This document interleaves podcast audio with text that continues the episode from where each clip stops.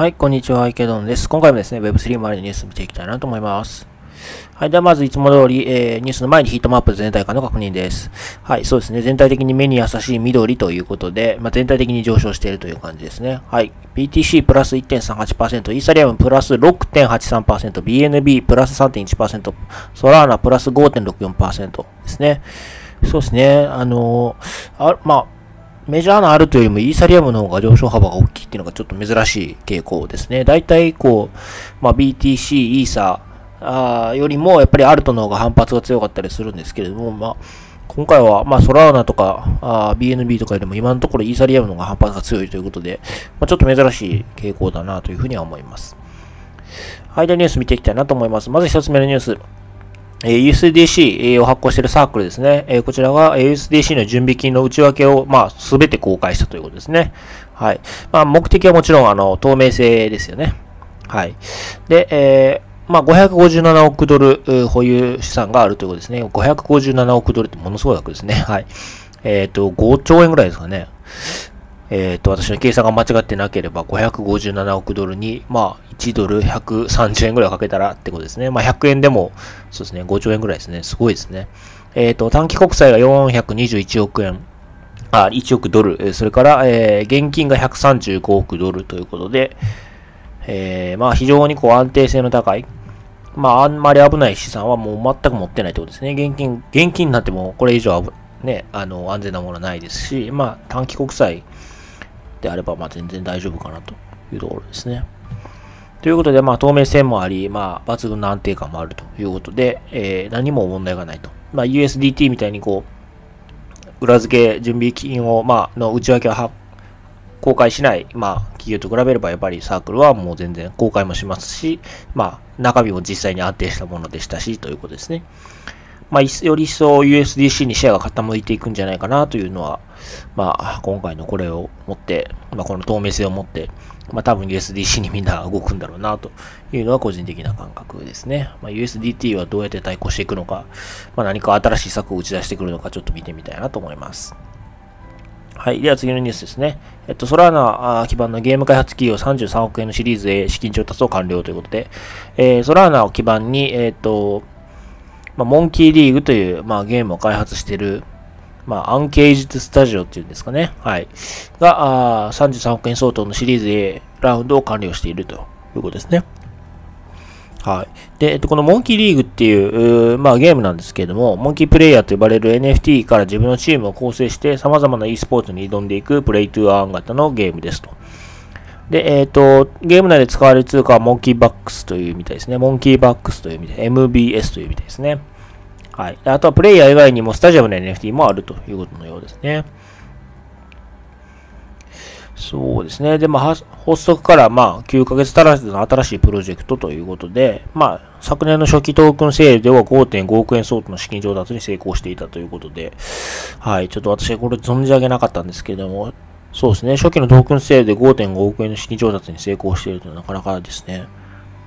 まあちょっと存じ上げなかったんですけど、結構注目していく必要あるかなというふうには思いますね。はい。では次のニュースですね。えー、オープンシー、えー、2割人員削減ということで、えー、まあ、あの、5月からの仮想通貨の冬ということで、まあ、あの、あらゆる企業が、まあ、あ人員削減を進めていますよね。逆に採用してるのって、バイナンスとか FTX とか、まあ、本当一部の企業だけが、まあ、人員採用を続けていて、まあ、それ以外の企業はもうほとんど、えー、まあ、コストカットのために、まあ、もしくは、えー、バーンレートを削減して、ランウェイを伸ばすために、まあ、こうどんどん人員を削減してるわけですけども、オープンスティも、まあ、そうでしたと。そうしますということで、えー、従業員の20%ですね、を解雇したということですね。はい。で、まあ、あの、CEO の方が、まあ、SNS で報告しているということで、まあ、仮想通貨の冬、それから、まあ、後半のマクロ経済の不安定さということで、まあ、市場の低迷にが長引く可能性に備えておく必要があるということですね。なるほどと。で、えー、まあ、オープンシーとしては、まあ、現在の出来高を維持していれば、最大5年間の不況を乗り切れるということですね。さらなる解雇しなくても5年間生き残れるということのようですね。どうですかね。はい。まあ、そうですね。まあ、マクロ経済も不安定。まあ、業界も不安定ということで、まあ、確かにそうですね。まあ、生き残れるために、まあ、できることは全てやるべきでしょうね。まあ、20%ということで、まあ、結構なあの人数を削減してるんじゃないかなというふうに思うんですけれども、まあ、あとはオープンシーの地位じゃないですかね。ま、NFT、純粋な NFT、まあ、アート、コレクティブ、あもしくは PFP の、まあ、あ NFT ってもう結構売れなくなってきてるのかなと思いますので、まあ、その裏側にこう何かユーティリティがあるような NFT がどれだけ出てくるかっていうことかなというふうに思いますし、あとは、まあ、あの、 OpenSea で言うと、例えば Magic Eden みたいに、あの、すごい勢いで追い上げてる、来てる競合もありますので、まあ、そういったところとの戦いに、まあ、戦いをしながら、まどうやって地位を維持していくかっていうところが、やっぱり最大の焦点なんじゃないかなというふうに思っています。はい。では次の記事ですね。えっと、分散型デリバティブ ZKX アラメダやアンバーから6.4億円調達ということで、えっと、イーサリアムのレイヤー2ですね。スタークネット、まあ、GK ロールアップを使っているスタークネットですけれども、こちらを基盤にしてデリバティブのプロトコル ZKX っていうのが作られてまして、まあ、ZKX がその6.2億円を調達しているということですね。シードラウンドですということですね。で、えっ、ー、と、出資した企業ですけれども、スタークネットの開発企業であるスタークウェア、それからアラメダリサーチ、あとはアンバーグループ、で、FOB、あとはクリプト .com などなど、みたいですね。はい。で、この GKX っていうのは、まあ、えデリバティブ取引のプロトコルですということですね。で、まあ、DAO によって管理をされるということですが、まだプロダクトとしてはローンチされていないということのようですね。はい。まあ、あの、そうですね。投資家が結構、まあ、豪華ではあるかなというふうには思いますので、まあ、どういうふうなあ成長していくのか、どのぐらいの成長していくのか、まあ、見てみたいなというふうに思いますね。はい。では最後の記事ですね。えっ、ー、と、BNB チェーン新プラットフォーム DAppBay をローンチということで、えっ、ー、と、BNB チェーン、えー、ありますけれども、まあ、そちらの中でも DAP のハブになる、まあ、DAPBay というものを発表しているということですね。この DAPBay というのは、まあ、ユーザーがリアルタイムでこの市場のトレンドを理解してするために、まあ、その、おまあ、ランキングとかリスク情報とかそういったものを可視化するプラットフォームですということですね。はい。で、まあもちろん GameFi、DeFi、NFT などなど、すべ、まあ、あらゆる分野に対応するということですね。はい。で、まあ、ユーザー側としては、まあ、その、調査する時間が省けますということですね。この DAPPay に行けば、あらゆる情報が、こう、パッと一目瞭然な形で、こう、整理されているということですね。で、まあ、開発者側の方は、まあ、自身の、まあ、DAPS、まあ、プロジェクトを、まあ、そのリストに入れてもらうことができて、まあ、あの、分析ツールで、まあ、マーケティング状況を把握できるということのようですね。はい。まあ、こういうのってやっぱ必要だと思うんですよね。あの、DeFi ラマーでもいいですし、あの、ダップレーダーでもいいんですけども、第三者が作ってるものもありますけれども、まあ、それもそれで、あの、すごく役に立つんですけれども、まあ、一方で、うん、まあ、確かにこう、あ、ちょっとある種中央集権的に、えー、こういうプラットフォームがあってもいいのかなというのは個人的な感覚としてもありますね。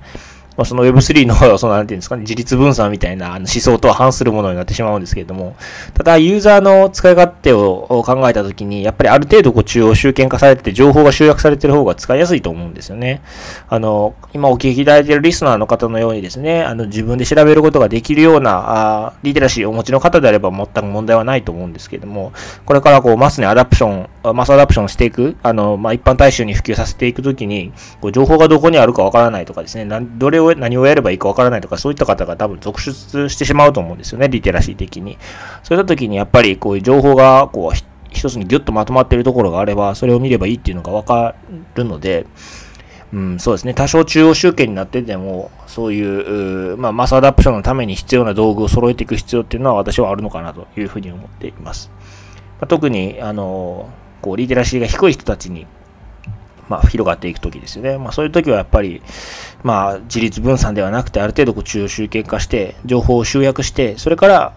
まあ、その分、なんていうんですかね、自立、自立に任せておくと多分、そのリテラシーが低い人たちって諦めてしまうか、途中で調べなくなってしまうので、まあ、ある程度超集権化して、その情報を集約して、それを彼らに、なんていうんですかね、言い方がちょっと悪いですけど、押し付けていくような感じで、あの、布教していかないと、多分広がっていかないと思うんですよね。自立に任せると多分やらないと思うので、まあ、その辺のこのバランスですかね。その業界の自立分散と言われるフィロソフィーと、まあ、そのマスにアダプションしていくための、その、まあ、情報の集約だったり、まあ、その自立ではなくて、ある程度、こう、促していく。促進していくっていうところをどうやってこうバランスを取るのかっていうのは少し難しい問題かなというふうに思います。